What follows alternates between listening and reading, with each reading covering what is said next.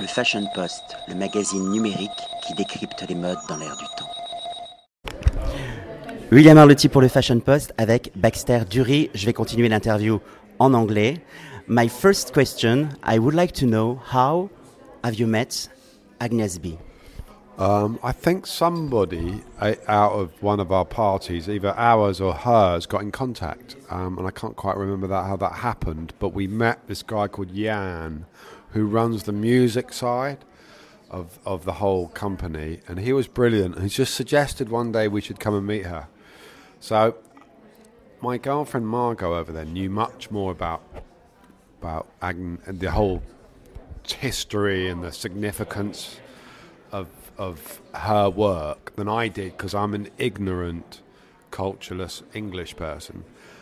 Um, so anyway, we went to meet her, and I didn't really know what to expect.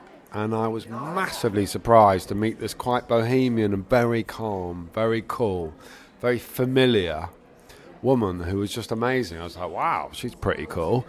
Probably pretty unreflective of the rest of the fashion industry. She's probably quite individual um, comparatively.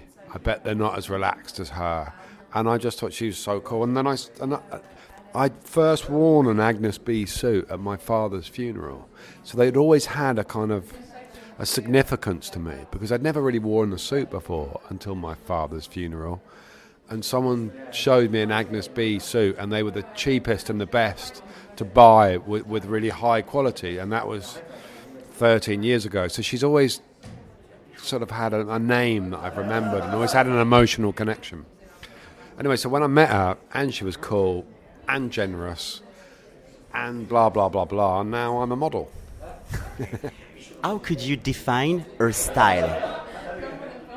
I don't know if um, I know how to define her style. I could define her personality about being very, primarily very relaxed and very, very cool and adaptable.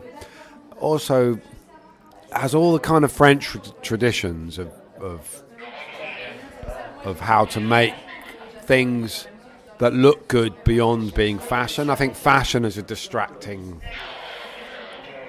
is something that ruins people's clothes because they try and compete and they put too many buttons on your shoulders.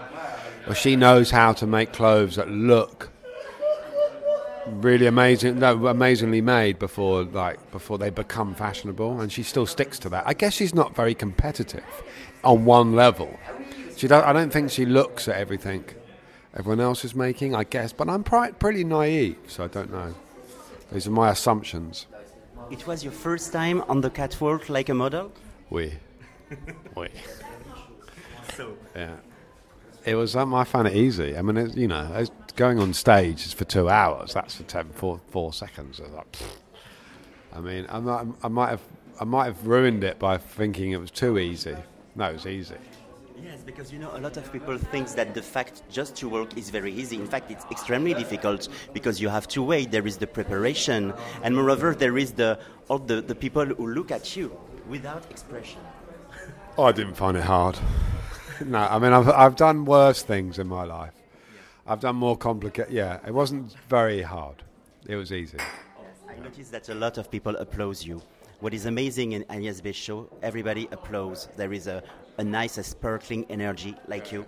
Thank you. Thank you. Yeah, I think so. Yeah, I don't know. It's I hope so. It's the reason why she, she chose you. Yeah, maybe. Yeah, yeah. I think she just makes genuine choices, not always based on what's the coolest, but what she feels. She's quite heart led, and that's quite rare. I'm agree with you. Thank you so much. Le Fashion Post, le magazine numérique qui décrypte les modes dans l'air du temps.